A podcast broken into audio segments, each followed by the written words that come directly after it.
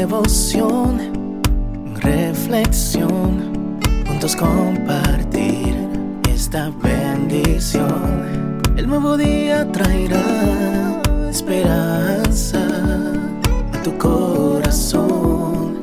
Qué bendición. Darwin Rodríguez, el podcast. Meditaciones matinales para adultos.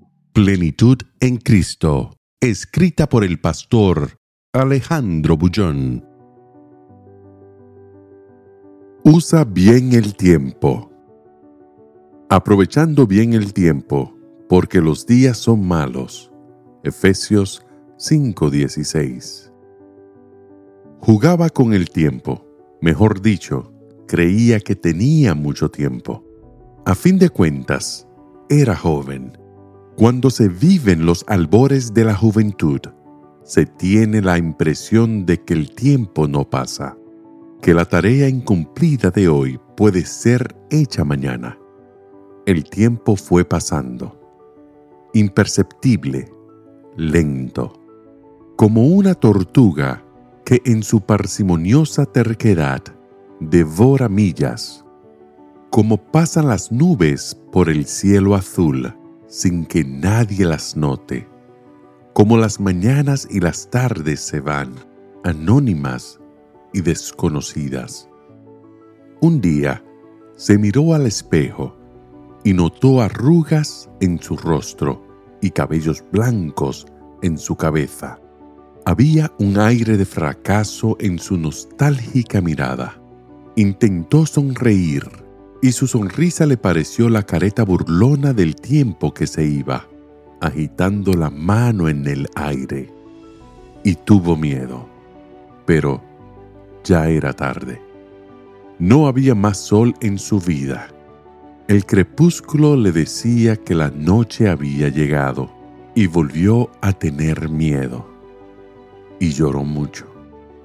Pero el tiempo se había marchado y las sombras lo asustaban. Es frente a un cuadro como este que el apóstol Pablo dice a los efesios que aprovechen el tiempo. El verbo griego traducido como aprovechar en el versículo de hoy es exagoraxo, que literalmente significa redimir o pagar para tener de nuevo algo que ya está perdido. Pablo utiliza mucho el verbo redimir para referirse a lo que Jesús hizo en la cruz del Calvario por la humanidad. Tú ya estabas perdido en el poder del enemigo y Cristo pagó el precio para tenerte nuevamente. ¿Por qué? Porque eres muy valioso. Eres vida, gente. Pero, ¿Qué tiene que ver la redención con el tiempo? ¿Por qué habría de pagarse por el tiempo perdido? Para tenerlo de vuelta, para rescatarlo y aprovecharlo mejor. Porque el tiempo es vida. Sin tiempo no hay vida. Perder el tiempo es perder la vida. El precio para rescatar el tiempo perdido es el esfuerzo la diligencia y el trabajo. Sin estas tres virtudes, no hay éxito. Y el mensaje del texto de hoy es que, aunque por los desatinos de la juventud el tiempo se fue, con Jesús es posible traerlo de vuelta, rescatarlo, redimirlo. ¿Cómo? Al vivir Jesús y cultivar un compañerismo diario con Él, al permitir que Él viva en ti y dirige tus pasos, tú eres capaz de hacer en cinco años lo que no hiciste solo en toda tu vida. Nunca es tarde con Jesús.